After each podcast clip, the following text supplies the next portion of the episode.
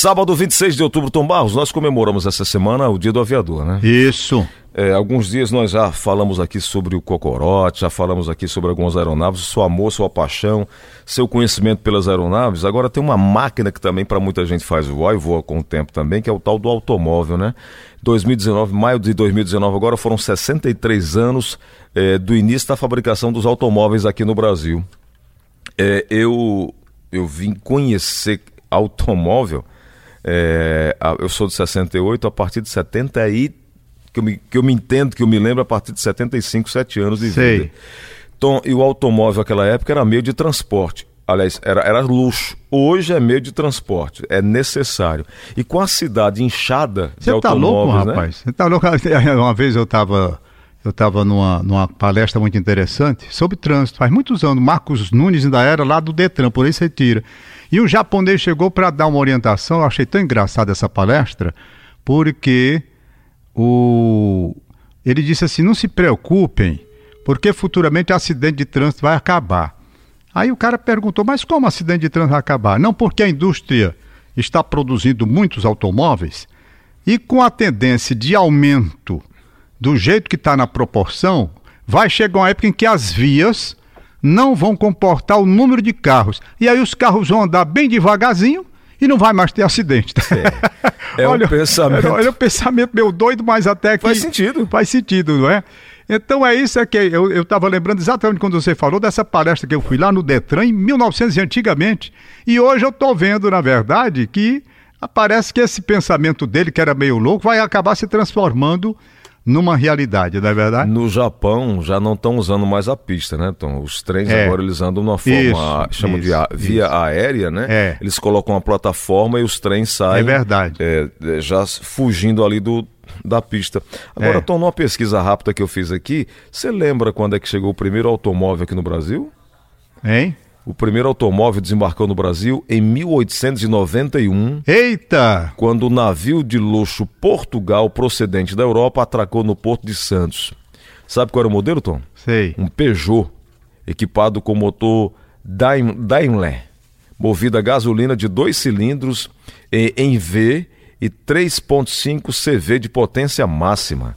Quem trouxe? Alberto Santos Dumont. Alberto Santos Dumont. Esse, o Alberto Santos Dumont, que viveu entre 1873 e 1932.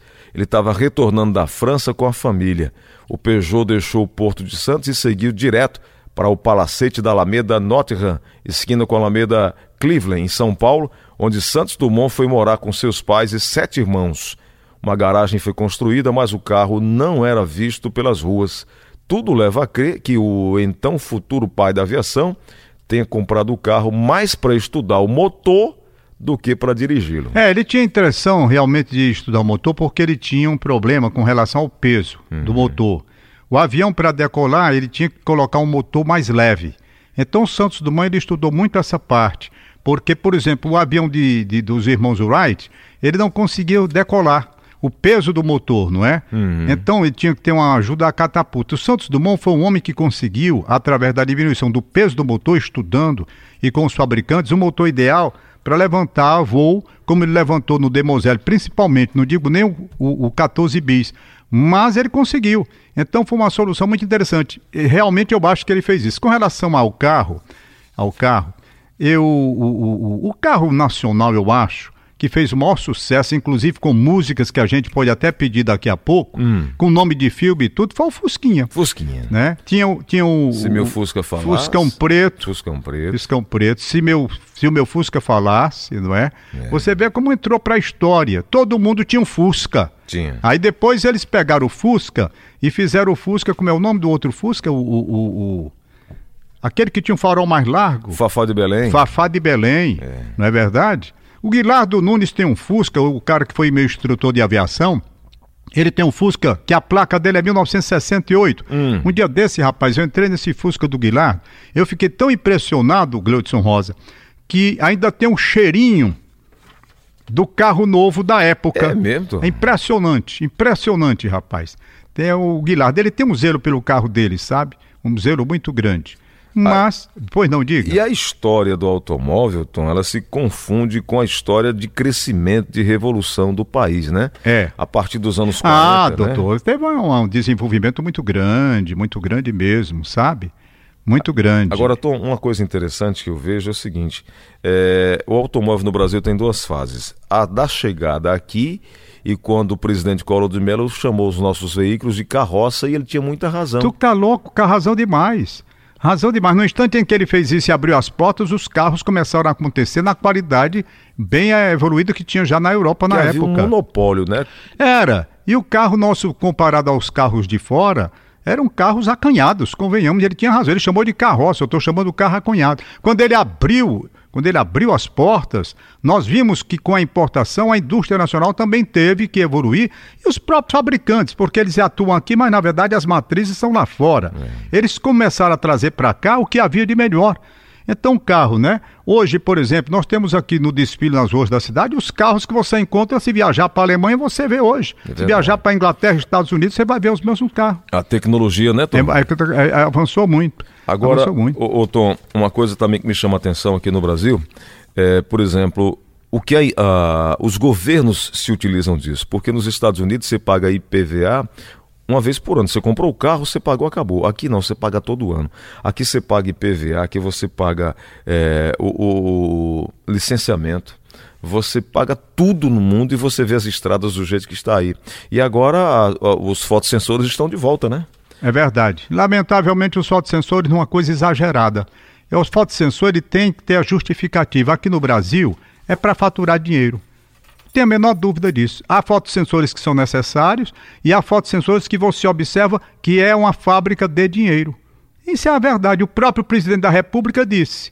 O Jair Bolsonaro disse. É verdade. Então nós temos uma fábrica de dinheiro. Fotossensor é fábrica de dinheiro. E às vezes fotossensor necessário. Necessário. Os nossos motoristas exageram, exageram mas exageram também os senhores que colocam fotossensores em, todo em tudo que é de lugar. Inclusive escondido. Inclusive escondido. Então vamos né, dar a, a, cada um que é a, cada, a César o que é de César, César digamos é assim. César. Que se faça um trabalho com fotossensores nos pontos ideais e necessários e se deixa essa mania de arrecadar dinheiro com fotossensores que não tem justificativa. Bom. Atrás de árvore, como tem um fotossensor aqui na Domingos Olímpio, rapaz. Aliás, perdão, eu vou dar um endereço, a coisa mais imoral que tem um fotossensor na rua Torres Câmara com, com, com Tibus Cavalcante. Torres Câmara com Tibus Aldeota. Cavalcante, Aldeota. Ali tem um fotossensor atrás de uma mangueira. Aí é Uma coisa absurda, absurda mesmo. Então, fotossensor eu acho que é necessário em determinados momentos, em outros não. Tom, me diz aí como é que a gente conseguiu sobreviver sem cinto de segurança, sem fotossensor. Antigamente não tinha isso, é, né, não Tom? tinha não. Andava, eu, eu andava na, na, na, na, carroceria da caminhonete do meu pai, é. solto com meus amigos. É hoje, verdade. Hoje, se você fizer um negócio É. desse, você é multado, É você verdade. é tudo no mundo, né? É. Aí naquela época você tinha uma rural, É uma verdade. ruralzona daquela ali, que era uma, o, o meu o, o carro, o primeiro carro de luxo que eu conheci foi um Opala SL que meu pai tinha, Certo. que era um negócio assim espetacular, aquele banco baixinho, bipartido, e que eh, era uma coisa assim fabulosa. Aí tinha o Chevette, né? O Del Rey, Isso. eh, o Fusca que você já falou, Brasília, né? É. Aí vinha Puma, Maverick. Ah, O Cícero hoje pode ser considerado um Maverick. Grande comedor e fora de linha. mas, mas eu vou dizer, sabe, voltando aqui à história de Santos Dumont, Santos Dumont, ele. Ele era um apaixonado por velocidade ou por tecnologia? Tom? Tecnologia. Ele é apaixonado pelos ares, né? Haja vista a, a situação de, de- de- dos balões, era uma a, seu tempo, né? a, a dirigibilidade dos balões. Então ele tinha, na verdade, ele tinha, na verdade, essa paixão, essa loucura. Um homem muito rico, pai dele deixou uma fortuna para ele, né? Por isso que ele se mandou para a França e foi desenvolver lá. Era um apaixonado, e tão apaixonado que conseguiu realizar primeiramente o sonho nos balões, com a dirigibilidade que ele inventou e que ele deu aos balões, e depois com o 14 bis, quando ele começou a voar o mais pesado que o ar. Então foi um homem extraordinário, tem um nome de cratera na Lua em homenagem dele. Há muita questão a respeito de quem inventou o primeiro avião. Acho que todos deram uma contribuição, cada um de uma forma. Os irmãos Wright nos Estados Unidos. Agora, se você desce para a parte técnica para saber quem inventou o avião, aí é Santos Dumont. Por quê? Porque a definição de avião é muito clara. você erguer pelos seus próprios meios o mais pesado que o ar e voar, né? Então ele conseguiu erguer o mais pesado que o ar pelos seus próprios meios, exatamente o estudo do motor. O motor menor ele conseguiu com a potência e elevou o 14 bis. Os irmãos Wright não conseguiam. Quando muito você pode dizer que eles inventaram o planador. Por quê? Porque eles não conseguiam tirar o avião do chão para o motor. Eles tinham que colocar uma catapulta para o avião sair voando. Então, ele não era um avião, era um planador que só voava depois da catapulta lançar. Aí ele se equilibrava e ia. Então acho que a contribuição desses aviadores da época, contribuição muito importante, ninguém pode tirar, mas se você pega ao pé da letra na questão de se erguer pelos seus próprios meios, mais pesado que o ar, claro que o Santos Dumont foi o pioneiro, inclusive porque fez isso publicamente na França, em Paris, no campo de Bagatelle, perante a, a imprensa toda, filmando, documentando, enquanto os irmãos Wright eles fizeram tudo escondido, não tem uma foto, não tem nada para comprovar. O que a turma entende que eles evoluíram é porque quando eles apresentaram o avião deles na Europa, um ano depois de Santos Dumont, o avião deles, apesar de não ter essa questão da decolagem, sempre um problema, eles tinham dirigibilidade, manobrabilidade melhor. Então, realmente, eles tinham feito um estudo muito interessante a respeito da manobra, das, das curvas. Mas eles já faz... pego como base Santos Dumont. É, pode até ser que não, porque o, o, avião de Santos Dumont, primeiro, ele tinha dificuldades, o 14 bis. Eu digo assim, pegou é. a ideia melhorou. É, agora, com relação ao Demoselle, aí é um avião que era um ultraleve de hoje, né, o Demoselle, que fez o maior sucesso na Europa e Santos Dumont distribuiu o projeto para todo mundo. Quem quiser tá aí, pode copiar. É Enquanto eles lá, eles prendiam muito eles queriam fazer em segredo por uma questão de venda para para o governo, para, para os militares, né? Era questão, eles tinham uma visão mais comercial, os é. irmãos Wright. Agora, Tom, o carro ele tem não só o aspecto do, de, do transporte, mas ele tem diversos. Por exemplo, o Cícero estava confessando aqui que namorou muito dentro do carro. Né? Você é. nem se fala, né? É, é, mas dessa parte a gente pode deixar de lado, um né? Dia desse você... Fugindo aí. Um dia desse é. você estava dizendo aqui que levou uma mãozada porque estava encostado foi. no carro, estava pegando não sei o quê, não sei aonde. Foi, foi horrível aquele negócio, eu não gosto nem de me lembrar não, mas deixa pra lá, já passou faz muitos anos, a gente esquece. olha, eu, eu, eu Você eu, sabe pelo menos por que, que você apanhou, não? Sei, rapaz, o homem, olha, toda mulher deveria às 18 horas chegar pro marido e dar uma pisa nele. É. um dia desse colega meu deu, deu uma brincadeira dessa, aí perguntaram, mas rapaz, por quê? Não precisa saber, ele sabe por que é que tá apanhando. É.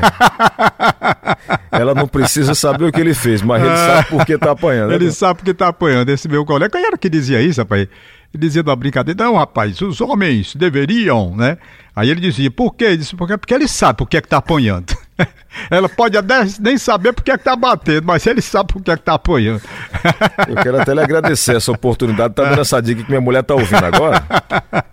Vai que ela pega é, essa corda. Tá bom. Mas, Tom, é, o, o, automóvel, é, por exemplo, eu já vi muita gente fazer parto, né? É. Muitas mulheres ganhar nenê dentro do carro, né? Ah. E o automóvel a, é, é, a rural que eu tava falando, Sei. que eu não entendia como é que um carro tão grande, tão espaçoso daquele, né, conseguia ter, é, à época, uma, uma qualidade na dirigibilidade. Era um carro confortável, apesar Sei. de ser um carro, apesar de ter aquele aspecto de caminhonete.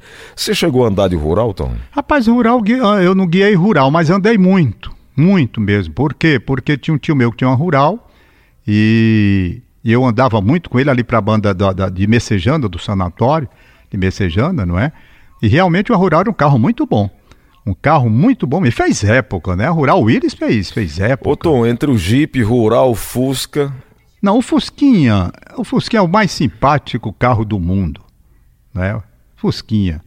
Depois do Fusquinha, se você me Tom, pergunta... eu respeito quem gosta, mas não... Cara, é, mas era da época... Fusca palidade que quer não. Mas, é, mas era da época, né, Mas tem gente que gosta. Né?